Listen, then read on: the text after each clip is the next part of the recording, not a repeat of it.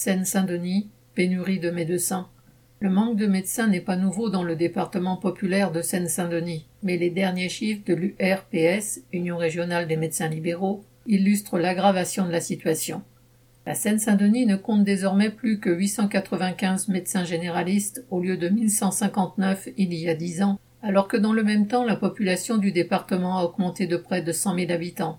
À titre de comparaison, pour une population équivalente, un peu plus de 1,6 million d'habitants, le département des Hauts-de-Seine compte 2614 généralistes, soit presque le triple.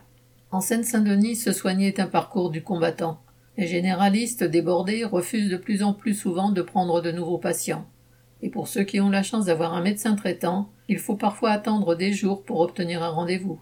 Les hôpitaux publics, souffrant d'une pénurie de moyens et de personnel, sont bien incapables de compenser cette carence en médecins. Comment lutter contre les déserts médicaux? C'est une question qui revient souvent dans le débat politique.